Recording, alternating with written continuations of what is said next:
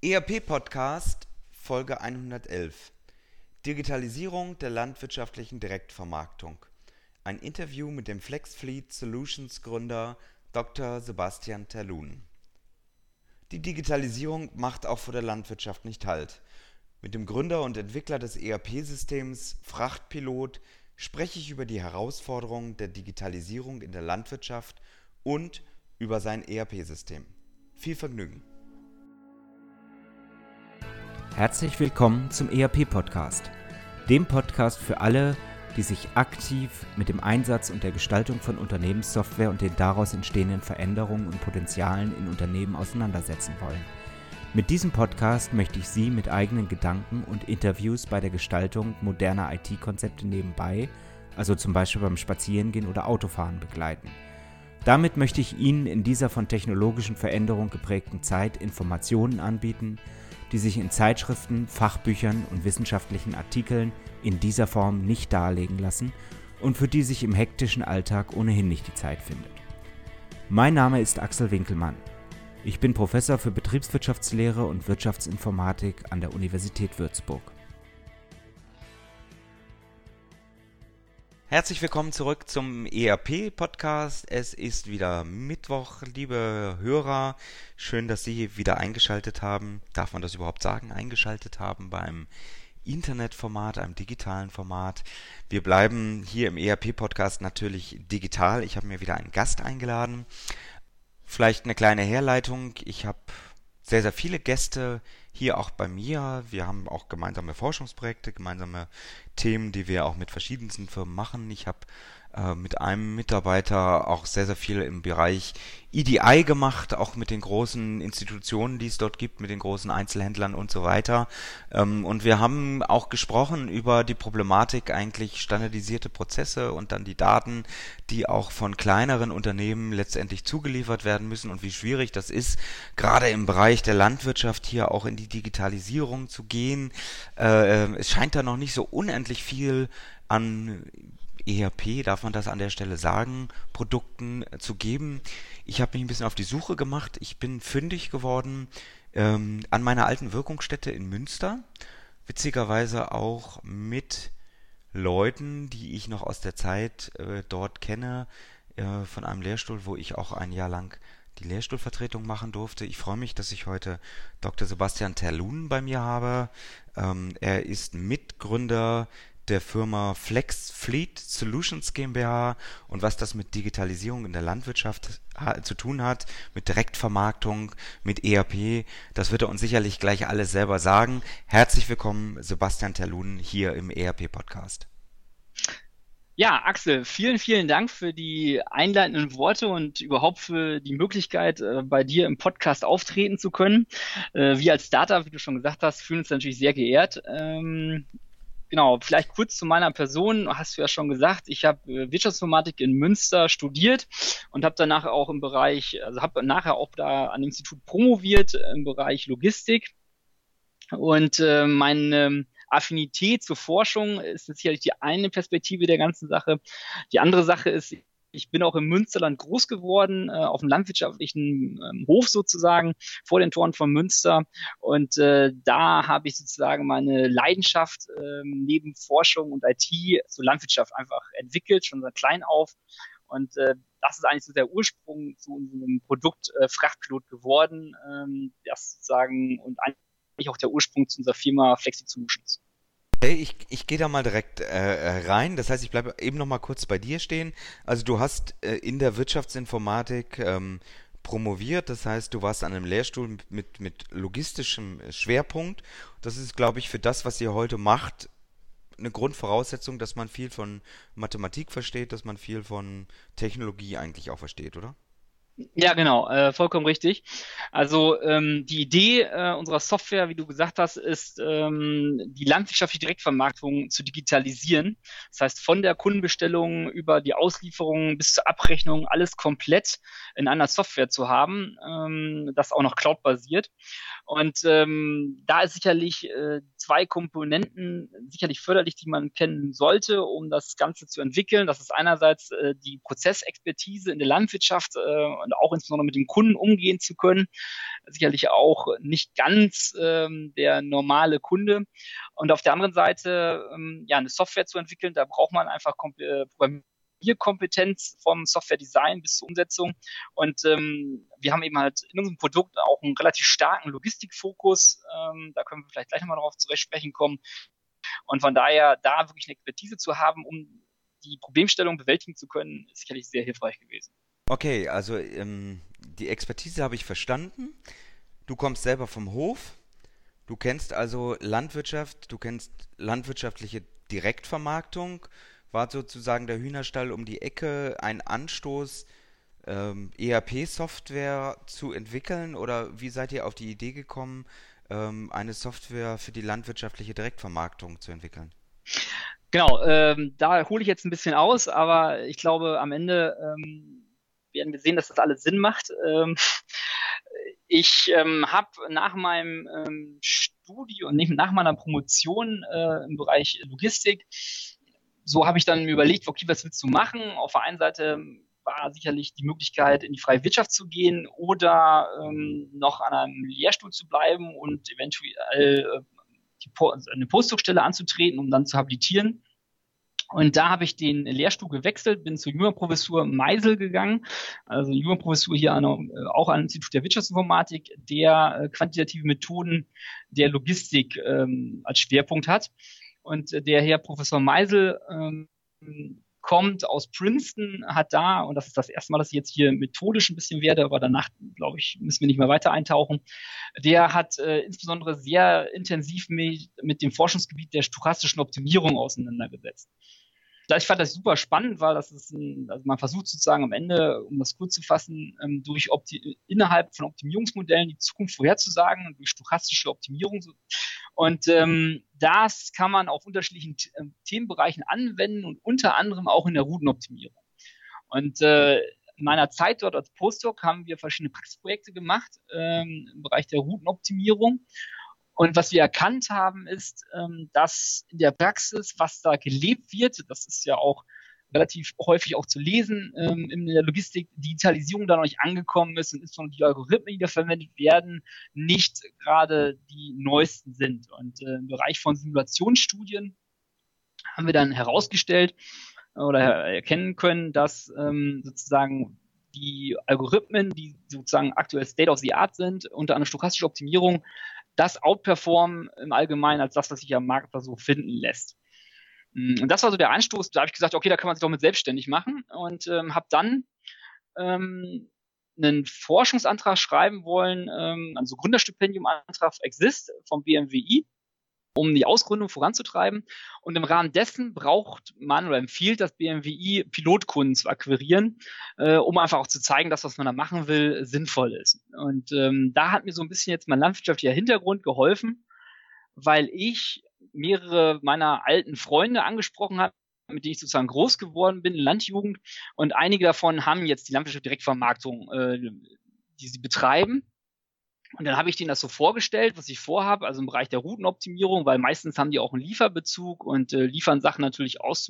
Und da habe ich die so gefragt, ja, wie macht ihr das denn? Und äh, die haben dann immer gesagt, ja, also wir haben hier Excel, ein Blatt Papier und dann überlegen wir uns, wie wir so fahren. Ähm, da habe ich die nächste Frage gestellt, ja, und wie lange braucht ihr dafür? Und dann war so die Antwort, ja, also wenn wir das machen, dann brauchen wir mal so zwei Stunden. Also zwei Stunden am Tag brauchen wir dafür mindestens. Und da habe ich gesagt, ja, okay, äh, was haltet ihr davon, wenn wir ähm, sozusagen das vielleicht digitalisieren? Und da waren alle erstmal ganz begeistert, haben aber dann ähm, so, besonders ein Kunde, der macht Milchdirektvermarktung hier in Münster, ähm, relativ groß mittlerweile, seit 20 Jahren, hat zehn eigene Lieferfahrzeuge und der hat dann gesagt, ja, okay, pass auf, Sebastian, Routenoptimierung, das ist sicherlich ein großes Problem bei mir. Aber ich habe noch ein viel größeres Problem. Das ist ähm, meine komplette Direktvermarktung, ähm, die ganzen Prozesse. Da ist null digitalisiert. Ich mache das relativ äh, oder eigentlich nur mit Excel und Papier basiert. Und wenn du mir da eine Software für entwickeln könntest, dann würdest du quasi meinen Lebenstraum erfüllen. Ja, das war schon sportlich, habe ich mir so gedacht, weil es gibt eben halt ja auch andere Unternehmen, ähm, die sagen, als ihr USP so eine Software zu entwickeln, ähm, ist sozusagen der USP. Und ähm, da ist auch schon relativ viel Aufwand dahinter. Aber ich fand die Idee super gut. Also A, weil es aus Landwirtschaft kommt und ich da ja auch relativ, sag ich mal, sehr affin bin. Auf der anderen Seite, weil das wirklich einen Mehrwert darstellt. Ähm, und ähm, ja, das haben wir sozusagen in dem Exist-Stipendium-Antrag ähm, beschrieben, dass wir das Problem lösen wollen. Dann brauchten wir noch ein Team von insgesamt drei Leuten. Und da habe ich meine ehemaligen Wegbestreiter äh, aus dem Studium und äh, aus der Promotionszeit gefragt. Das ist einmal Herr Dr. Stefan Fleischer und einmal Jan-Henrik Fischer. Ähm, der Herr Dr. Fleischer hat Wirtschaftsinformatik studiert und danach äh, im Bereich Anwendungssystementwicklung beim Lehrstuhl Becker promoviert ähm, und war da auch Postdoc. Und den Jan-Henrik Fischer, den kannte ich, äh, der hat auch Wirtschaftsinformatik studiert, in Paderborn allerdings, ähm, und den kannte ich dann von meinen alten Lehrstuhlzeiten im Rahmen der Promotion Logistik. Und die habe ich gefragt, ob die mitmachen wollen. Die fanden das Thema auch gut und somit ist die Idee geboren, den Frachtpiloten zu programmieren. Und jetzt hast du mehrfach schon gesagt, ihr habt dann ein Exist-Gründerstipendium beantragt. Magst du mal sagen, für die, die das vielleicht nicht wissen, also ich habe auch gerade wieder ein Team hier am Lehrstuhl, das werden wir auch irgendwann mal vorstellen, weil die natürlich auch im ERP-Bereich arbeiten. Vielleicht kannst du mal sagen, was ist das, was muss man dafür tun, ähm, was bekommt man auch? Genau, ähm, das Exist-Gründerstipendium ähm, ist äh, sozusagen vom Bundesministerium und Wirtschafts und Energie ein Stipendium äh, rückzahlungsfrei. Das hilft, ähm, eine Unternehmensgründung, ähm, eine innovative Unternehmensgründung ähm, zu ermöglichen. Äh, um das zu bekommen, muss man ähm, einen Antrag schreiben. Dort muss man verschiedene Kapitel oder Kriterien beschreiben. Innovationsgrad muss vorhanden sein äh, im Produkt. Es muss gewisse Markt natürlich da sein. Es müssen Kunden am besten aus der Praxis sagen, was macht ziemlich viel Sinn.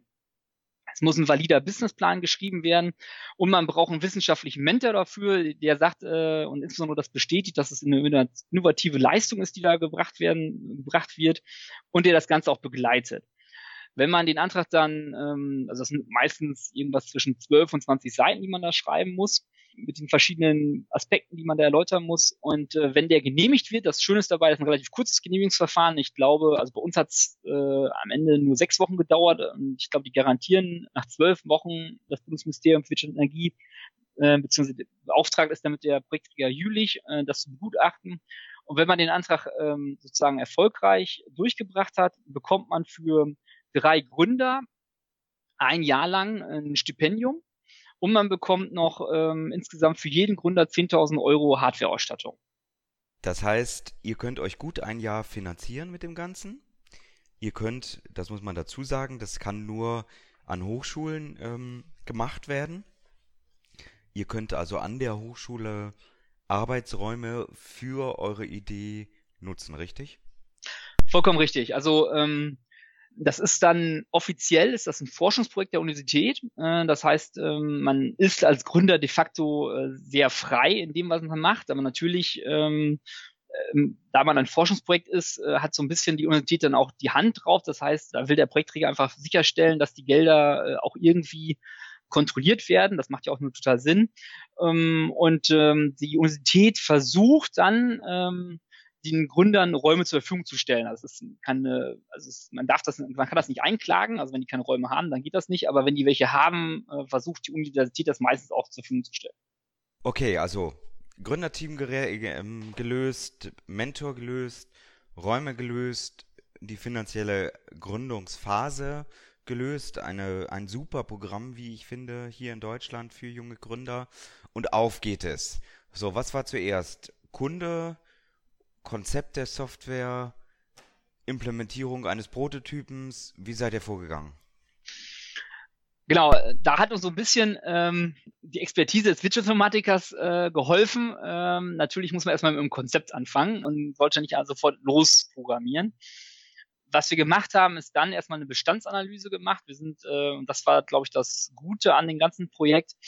Ähm, wir haben jetzt sozusagen nicht im Elfenbeinturm da die Software entwickelt, sondern hatten dann vier Pilotkunden aus der Landwirtschaft, die uns da unterstützt haben und mit denen wir da im intensiven Austausch standen und auch stehen, um uns oder mit uns die Software zu entwickeln. Das heißt, die haben uns Prozessansichten gegeben, wir haben diskutiert, wie die Prozesse vielleicht ein bisschen besser ablaufen könnten und wie sie dann digital unterstützt werden können. Und ähm, dann haben wir sozusagen immer la Scrum in Sprints einzelne Tasks gelöst und haben die dann dem Product Owner, das war ja für uns dann natürlich der äh, Kunde äh, oder der Landwirt, äh, das gezeigt und äh, der hat dann gesagt, ja hier, äh, da sind vielleicht ein paar Variationen noch einzuführen oder so ist das okay und dann machen wir mal weiter.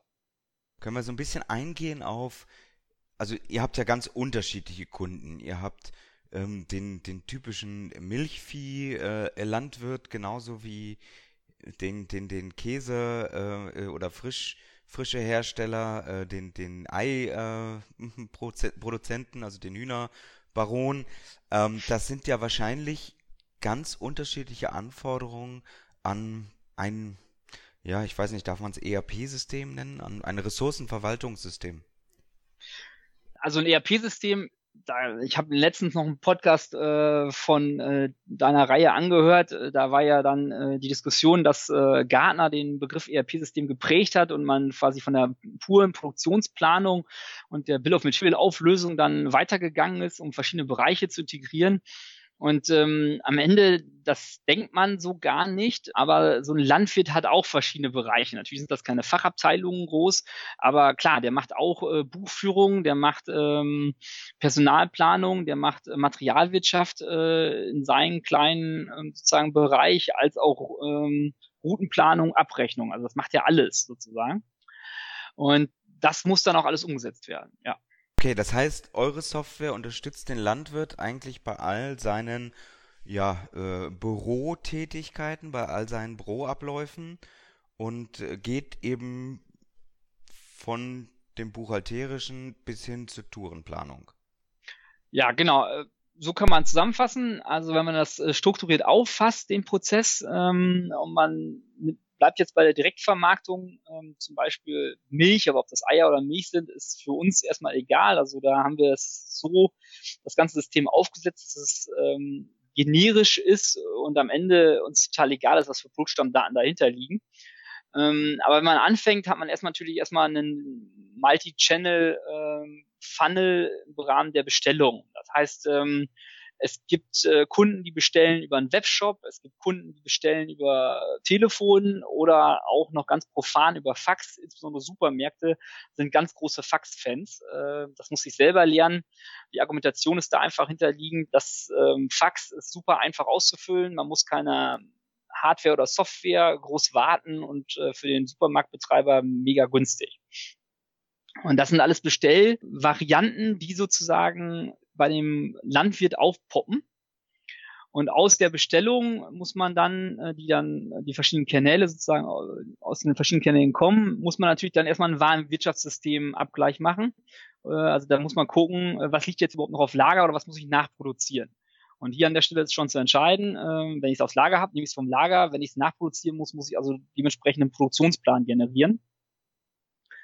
Im nächsten Schritt, ähm, wenn das dann ausgeliefert werden soll, muss man natürlich kommissionieren. Das heißt, ich muss mich entscheiden, äh, welche Produkte muss ich so zusammenstellen, dass die für den einzelnen Kunden dann fertig in einer Box liegen und am besten auch noch die Boxen so anordnen, dass die im Fahrzeug äh, passend positioniert sind. Das heißt, der, den letzten Kunden, den ich anfahre, das Material möglichst weit vorne im Fahrzeug liegt. Ähm, ja, und danach fährt der Fahrer los. Und der Fahrer muss dann ja oder vorher muss man sich erstmal entscheiden, bevor der Fahrer losfährt und man hat mehrere Auslieferungsfahrzeuge, ist das klassische Routing-Problem, welches Fahrzeug fährt mit welchem Produkt in welcher Reihenfolge ähm, zum Kunden und am besten unter Berücksichtigung der Lieferzeitfenster des Kunden, ähm, unter Berücksichtigung der Fahrzeugkapazitäten, diesmal dann äh, Volumen, Gewichtskapazität, unter Berücksichtigung der äh, Fahrzeugeigenschaften. Ähm, das heißt, äh, man will ja zum Beispiel nicht, dass äh, ein Stadtviertel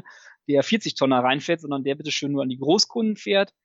Und unter Berücksichtigung der Ruhe- und Lenkzeiten des Fahrers. Das ist sozusagen das klassische Routing-Problem, was wir auch lösen. Und wenn wir dann die Tourplanung zusammengestellt haben, fährt der Fahrer los und der Fahrer muss natürlich dann live geroutet werden. Das heißt, am besten, er muss unter Berücksichtigung der Verkehrsflüsse äh, die kürzeste Strecke nehmen. Und ein wichtiger Punkt dabei ist, ähm, der so nicht existent war bei unseren ganzen Kunden, ist, äh, in der Landwirtschaft ist es ein relativ das ist eine relativ spezielle Eigenschaft. Da gibt es nicht eine Einmalbestellung meistens, sondern die Kunden bestellen Dauerbestellungen. Das sind quasi so Abo-Bestellungen, wo der Kunde sagt, einfach ein Beispiel, ich möchte jede Woche montags 10 Liter Milch und 10 Eier haben. Das macht er einmal, das sagt er einmal und danach lässt er die Dauerbestellung oder das Abo einfach laufen. Das ist ja erstmal auch kein Problem. Allerdings wird spannend, wenn dann der Fahrer rausfährt und zum Kunden fährt und der Kunde aber zum Beispiel krank geworden ist. Dann sagt er unter Umständen, ja, von meiner eigentlichen Abo-Bestellung, 10 Liter Milch und 10 Liter Eier, möchte ich gar nicht mehr das haben, sondern ich möchte nur noch 5 Liter Milch haben und 5 Eier. Und äh, hast aber vielleicht zufällig noch ein paar Kartoffeln. Äh, ich möchte mir ganz gerne nachher noch eine Kartoffelsuppe machen. Und übrigens, ich habe noch eine Pfandbox von den letzten drei Mal oder Pfandflaschen, die gebe ich dir noch wieder. Und dann waren auch noch Produkte nicht ganz fehlerfrei, die gebe ich dir auch wieder oder Landwirtschaftserzeugnisse. Das heißt, die Dauerbestellung, die mal angelegt worden ist oder das Abo, äh, verändert sich im Zeitpunkt der Zustellung. Man kann sich vorstellen, dass es ein relativ ähm, hoher Dokumentationsaufwand, weil genau der Fahrer ja quasi das alles wieder jetzt dokumentieren muss. Und das fand, bevor wir das gemacht haben, handschriftlich statt. Und damit ist der Fahrer dann weitergefahren und hat das nachher dem Büro übergeben, die dann die entsprechend eine Abrechnung respektive einen Lieferschein schreiben mussten. Ja, und das war eben halt hoch ähm, analog alles, die ganzen Prozessschritte, die ich dargestellt habe. Und was wir gemacht haben, ist, wir haben den voll digitalisiert, den Prozess. Das klingt jetzt erstmal relativ ausführlich im Sinne von recht komplex. Ähm, wenn ich mir jetzt vorstelle, so ein kleiner Bauernhof, ist es dann nur ein Bauer, der so etwas nutzt, oder sind das dann schon größere Betriebe, die ihr letztendlich damit adressiert? Genau, ähm, gute Frage. Ähm, das erste, was wir erkannt haben, also wir sind jetzt seit ähm, September 2019, also mit Ablauf der Exist-Förderung, wo wir versprochen haben, dass wir ein lauffähiges System äh, hinbekommen, äh, sind wir live gegangen mit vier Kunden gleichzeitig. Am Ende nicht, weil wir wollten, dass vier Kunden sofort unser System bedienen, sondern es war eher so, dass die vier Kunden, die mit uns das auch entwickelt hatten, äh, das waren unsere ersten Kunden gewesen, gesagt haben, ja, jetzt haben wir uns das ein Jahr lang angeguckt, jetzt wollen wir es aber auch in der Praxis testen oder umsetzen oder nutzen. Ähm, das hat erstmal für uns ein bisschen natürlich ähm, zum äh, anfänglichen Stress äh, geführt, weil ein paar Sachen natürlich, äh, wie das immer so ist bei einer Softwareeinführung, nicht so rund laufen, wie man sich das vorstellt. Aber am Ende haben wir es hinbekommen und es läuft durch. Und von der Größe her, das ist eigentlich ganz witzig, haben wir jetzt letztens einen Kunden dazu bekommen, der beliefert nur zehn Supermärkte, das ja eigentlich nicht viel ist. Äh, er hatte vorher sich eine Excel-Lösung programmiert und ähm, eine Sekretärin dafür eingestellt, aber er hat relativ schnell festgestellt, dass das ähm, mit seiner Lösung überhaupt nicht handelbar ist. Ähm, kam dann zu Fehlbestellungen oder zu Fehlauslieferungen. Ja, und am Ende hat er unser oder nutzt er unsere Software. Ähm, die Sekretärin muss sich jetzt nicht mehr um diese Sachen kümmern, sondern macht was anderes. Und er ist best zufrieden. Ähm, das ist sozusagen der kleine Kunde, der nur mit zehn äh, Auslieferungskunden anfängt. Ja, und dann also wir gehen bis zum äh, mittelständischen Lebensmittelhändler äh, oder Zulieferer, das ist uns dann egal. Ähm, aber ich sag mal, der aktuelle größte Kunde hat äh, zwölf Lieferfahrzeuge und demzufolge wesentlich mehr Stops äh, pro Tag auf seinen Fahrzeugen. Was muss man bei so einer Software an Kosten, an Preis rechnen? Das ähm, ist interessant äh, oder finde ich interessant an unserer Lösung. Ähm, wir sind ja eine cloud-basierte Lösung. Das heißt, äh, der erste Vorteil ist, der Kunde muss keine Hardware mehr kaufen. Aktuell, wenn man so auf einen Kunden trifft, dann hat er meistens irgendwann sich mal einen kleinen Server gekauft, damit sozusagen mehrere Leute ähm, drauf arbeiten können. Das entfällt bei uns komplett. Also wir sagen unseren Kunden, ähm, äh, unser Produkt bietet es an, dass der Kunde einfach über eine Webseite äh, unsere Software bedient. Ähm, das hat zur Folge, dass er uns total egal ist, ob er jetzt Mac OS benutzt oder Windows in irgendwelchen Varianten, äh, sondern der Browser ist ja da entscheidend. Oder er kann es auch über sein Tablet sozusagen bedienen, unsere Software.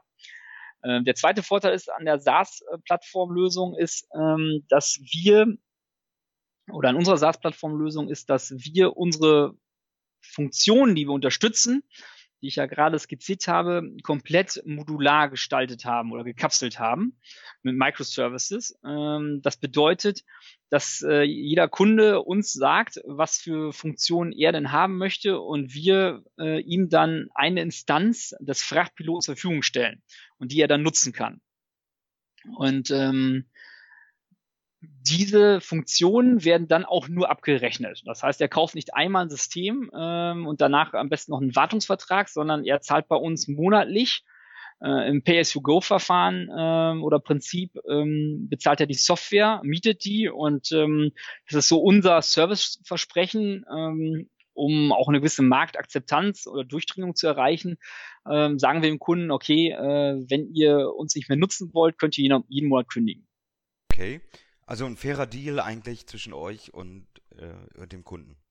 Ja, also das ist ähm, ein anderer Aspekt ähm, unserer Software, was eigentlich relativ gut angekommen ist, ist, äh, ich hole da mal ein bisschen aus, aber das ist, glaube ich, ganz nett. Ähm, und zwar, wenn man sich anguckt, so der regionale Lebensmittelmarkt, ähm, der ist im Aufwind. Also laut Statistischem Bundesamt verdoppelt er sich auch bis 2025. Und aktuell sagen so die Zahlen, dass ähm, ungefähr 57 Millionen private Haushalte gerne regionale Lebensmittel kaufen würden. Und ich glaube, zum Beispiel solche Bewegungen wie Friday for Future zeigen das einfach auch.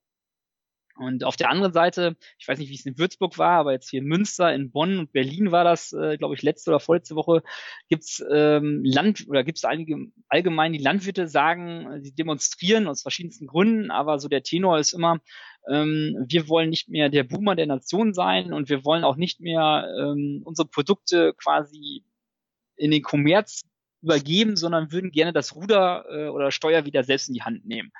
Und aktuell gibt es 54, äh, 94.000 äh, lokale Landwirte, die regionale Produkte verkaufen ähm, im Haupterwerb oder im Nebenerwerb. Und es werden mehr Landwirte, die ganz gerne, insbesondere die mittelständischen und kleinen äh, Landwirte, die gerne regionale Produkte verkaufen würden. Das Problem, was die haben, ist auch unter anderem, ähm, dass sie natürlich so eine landwirtschaftliche Direktvermarktung ein hoher administrativer Aufwand darstellt. Und was wir sozusagen den Landwirten dann ermöglichen ist, einfach mal die regionale Direktvermarktung auszuprobieren, weil unsere Software, da muss ja nicht viel Geld auf den Tisch legen, sondern kann quasi jeden Monat testen, ob es funktioniert oder nicht und demzufolge dann den Markt weiter beschreiten der regionalen Direktvermarktung oder eben halt irgendwann mal einstellen, wenn er sagt, das ist hier nichts für mich. Okay, das heißt, ähm, ihr bietet eigentlich nicht nur Mehrwert in der Abwicklung, sondern ihr, ihr bietet auch Mehrwert dass ihr erst Landwirte äh, dazu in die Lage versetzt, ja, vielleicht auch in die Direktvermarktung einzusteigen. Vollkommen richtig. Also das ist eben halt, also wir haben jetzt sogar zwei neue Kunden, die ähm, steigen jetzt gerade in, Land, äh, in der Direktvermarktung ein und was sie insbesondere gut fanden an unserer Software ist, dass sie eben halt nicht die hohen Ausgaben haben, ähm, die sie für eine Softwarekauf, dem originären Softwarekauf äh, hätten, sondern sie quasi einfach nur mieten, die Software. Ähm, was sie extrem fair finden und ähm, ist natürlich auch eine hohe Art der Riesen Risikoreduktion. Das ist einfach so. Okay, ich würde genau auf diese technischen Aspekte würde ich sehr, sehr gerne nochmal schauen. Ich würde auch schauen, weil ihr seid ja jetzt äh, sozusagen ein neues ERP-System, was auf den Markt kommt, was natürlich im Leistungsumfang ähm, äh, noch sehr viel kleiner ist als die großen oder zumindest die mittelständischen ERP-Systeme, aber sicherlich für die Branche auch perfekt geeignet ist. Äh, mit Blick auf die Uhr möchte ich dich aber gerne nochmal in der nächsten Woche bei uns in den Podcast einladen, wenn das für dich okay ist. Und an dieser Stelle ähm, sozusagen die, die Vorstellung eures Produktes des Frachtpiloten ähm, ein bisschen abschließen und in der nächsten Woche dann da nochmal äh, hineingehen. Ja, sehr gerne. Also ähm, da freue ich mich schon mal drauf. Ähm, ich glaube, es wird spannend. Ja, herzlichen Dank. Vielen Dank, Axel. Ihnen hat der ERP-Podcast gefallen und Sie konnten wertvolle Erkenntnisse gewinnen? Dann würde ich mich über eine Bewertung auf iTunes freuen, damit auch andere von diesem Podcast erfahren können. Eine Anleitung für die Bewertung finden Sie auf www.erp-podcast.de Dort finden Sie auch weitere Hinweise, Links und Aktualisierungen zu dieser Folge. Das war der ERP-Podcast für alle, die sich aktiv mit dem Einsatz und der Gestaltung von Unternehmenssoftware und den daraus entstehenden Veränderungen und Potenzialen in Unternehmen, losgelöst von Fachzeitschriften, Büchern und wissenschaftlichen Veröffentlichungen, zum Beispiel beim Spazierengehen oder Autofahren, auseinandersetzen wollen. Mein Name ist Axel Winkelmann. Ich bin Professor für Betriebswirtschaftslehre und Wirtschaftsinformatik an der Universität Würzburg.